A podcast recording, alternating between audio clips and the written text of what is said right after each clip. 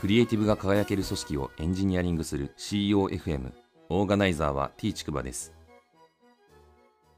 CEOFM 第152回です。アイスブレイクなんですけど6月の21日日曜日はあの父の日でしたね。で、この日にですね、えー、まあ、実家にいる、まあ、福岡の実家にいる父のためにですね、えー、私は東京に住んでるんですけど、広島の姉と北九州に住んでる妹と、えー、それぞれ拠点間つないでですね、LINE のグループ通話をして、えー、父とですね、えー、同時にみんなで話すっていう感じで、オンラインで 家族会議みたいな感じで 団らんを持ちました。えー、なかなかコロナ禍によってですね、えー、福岡に一堂に集まるっていうわけにもいかなかったので、しばらく会えてないんですけれども、まあ、こんな感じで、えー、オンラインでつなぐのは2回目なんですけど、やはりですね、LINE のグループ通話の品質がかなり悪くてですね、なかなかこう聞いてる方もですね、しんどいというか、あまあミュートにするとですね、ある程度聞けるんですけど、なかなか全員をオンにするとですね、ハウったりとかして聞きづらいっていうのがあるんで、本当はズームでやりたいんですけど、まあちょっとズームのインストールとかもですね、父と母にはちょっとハードルが高いみたいで、えー、フォローが必要なのでちょっと難しいという感じで悩ましいなっていうところなんですけど、もうちょっとですね、グループ通話の品質とかが良くなるとありがたいなっていうふうに思っています。本日の配信テーマなんですけど、情報はあるだけでなく、相手に伝わるようになっていないとねという話をしたいと思います。えーまあ、世の中にはですね、まあ、直感で理解しづらいものっていうのはあると思うんですけど、まあ、そういうものってですね、情報がただあるだけでもですね、相手になかなか伝わらないみたいな問題ってあるかなと思っていて、まあ結局はその情報をですね、ただ出すだけじゃ意味がなくて、まあ相手に伝わるように伝えていくみたいな配慮がまあ必要だという感じですね。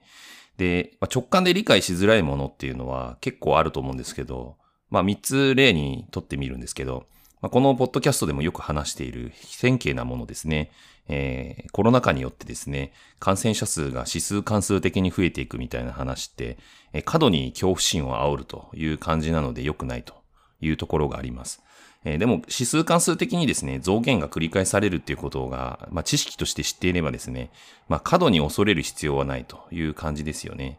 えー、で、あと、見積もりなんかもそうですね、システムにおける。システム開発でですね、見積もりをするときにも、えー、何度かこのポッドキャストでも話してるんですけれども、えー、人が増えればですね、システム開発が2倍に速くなるみたいなことっていうのは、まあ、なかなか難しいという側面があります。えー、線形的にですね、えー、速くなればいいんですけど、そうじゃないというところで、まあ、この辺もですね、えー、直感には相反するところがあるんじゃないかなと思います。えー、あと人によって解釈が異なるものっていうのもあるかなと思います。えー、具体例的にはですね、えー、いわゆる BS とか PL とかって言われてる、あの、貸借対照表とか、えー、損益計算書ってあると思うんですけど、まあ、いわゆるあの企業のですね、えー、財務体質とかを表すやつで、えー、あれの見方がですね、わかる人とわからない人っていうのがいると思うので、またある程度その見方にですね、慣れてる人じゃないと、解釈がまあブレたりするというところもあるので、えこういうのもですね、共通認識を作るっていう意味で言うと、仕組みとしてはいいんですけど、まあ、なかなかハードルが高い部分もあるという感じです。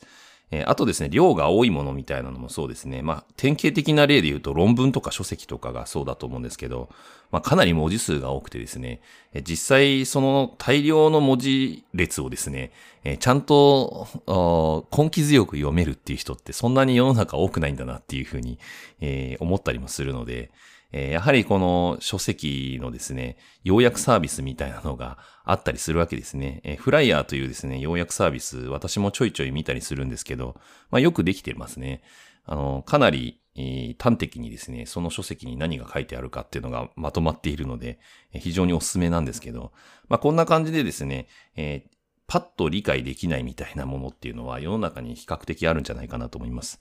で、実際にじゃあこういうことをですね、通してまあ伝わってほしい人に伝えるためにどうしたらいいのか、情報発信者がどうしたらいいかって話なんですけど、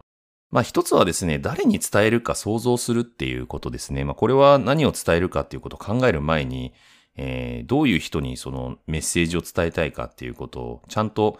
想定しておくっていうのが、まあ、情報発信者に求められるんだろうなと思います。まあ、正直このポッドキャストでですね、えどういう人に話すかっていうのをあんまり想定しないで喋ってるんで、えー、まあ、言うは安しという感じではあるかもしれないんですけど、まあそこら辺も踏まえてですね、なんかどういうふうに自分が設計するかみたいなところは、ある程度持ってた方がいいのかなっていうふうに思います。えー、あとですね、あの感情をちゃんと込めるっていうことと、その分かりやすさをできるだけ、まあ演出するという言い方ちょっと語弊があるかもしれないんですけど、まあそういうことをですね、心がけておく必要はあるのかなと思います。人間ってやっぱり感情的なものって比較的その、訴えるところが違うので、まあ、理屈的な話っていうよりはですね、感性とか感情とかに訴えた方が、あ共感とか理解を得やすいみたいな側面もあると思うので、まあ、うまくその辺使い分けた方がいいのかなって最近は特に思います。あと分かりやすさも大事ですよね。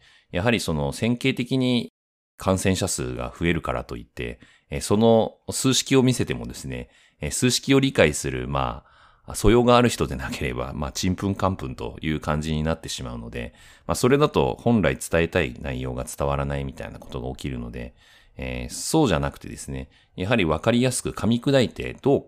解釈するかみたいなのも踏まえてですね、えー、伝えていくっていうのが必要なのかなと思います。あとですね、やはりその伝える前の部分というか、伝える内容のですね、何回もやっぱ同じことを伝えていく必要があると思うんですよね。で、それはあの、例えば角度を変えたりするっていうことで、話す内容をちょっと変えるとかですね。あとそのチャンネル自体もですね、増やすみたいな感じですね。まあ、ポッドキャストだけで配信するんじゃなくて、例えば YouTube にも流すとか、あブログにも書くとか、まあ、いろんな今の時代に合ったチャンネルっていうのがあると思うので、まあ、そういった感じでですね、自分が言ってる内容、主張したい内容みたいなのを、の回数をやっぱ増やしていく必要があるんだろうなっていうふうに思います。この辺のことを考えていくとですね、第95回目の配信で行き過ぎたマーケティング用さようならっていう話をしたんですけど、この話をちょっと思い出します。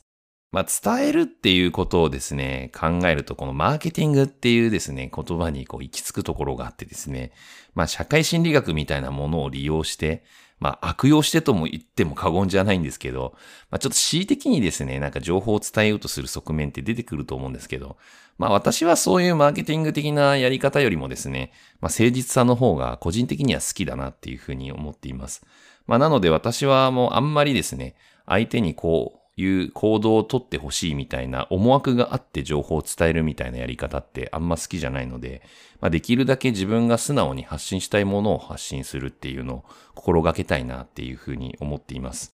正しくない情報を伝えるっていうのはもちろん良くないと思うんですけど、えー、恣意的な情報みたいなものを伝えるっていうのもまた微妙だと思うので、まあ、この辺もですね、発信者としてやっぱ気をつけたいポイントなんじゃないかなと思っています。まあ、あと、意図せずにですね、伝わらなかった場合、ちょっと誤解を生んでしまった場合みたいな時にですね、え伝え方が悪かったです、すいませんっていう風に素直に謝れるかどうかみたいなところも結構誠実さに関わってくるポイントなんじゃないかなと思います。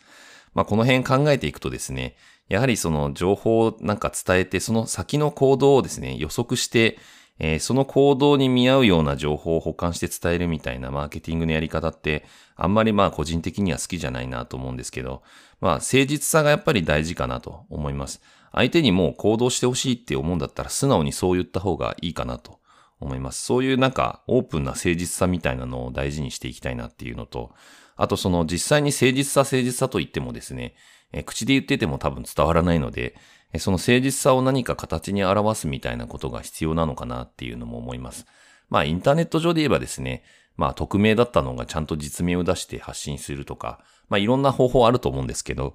誠実だと、えー、思ってもらえるような、まあ、情報発信のあり方みたいなのをですね、えー、ちゃんと考えて、えー、またそれを実践していきたいなっていうふうに個人的には思っています。第152回の配信は以上です。ご意見ご感想などあれば、ツイッターアカウント t ちくばまで、ハッシュタグは CEOFM です。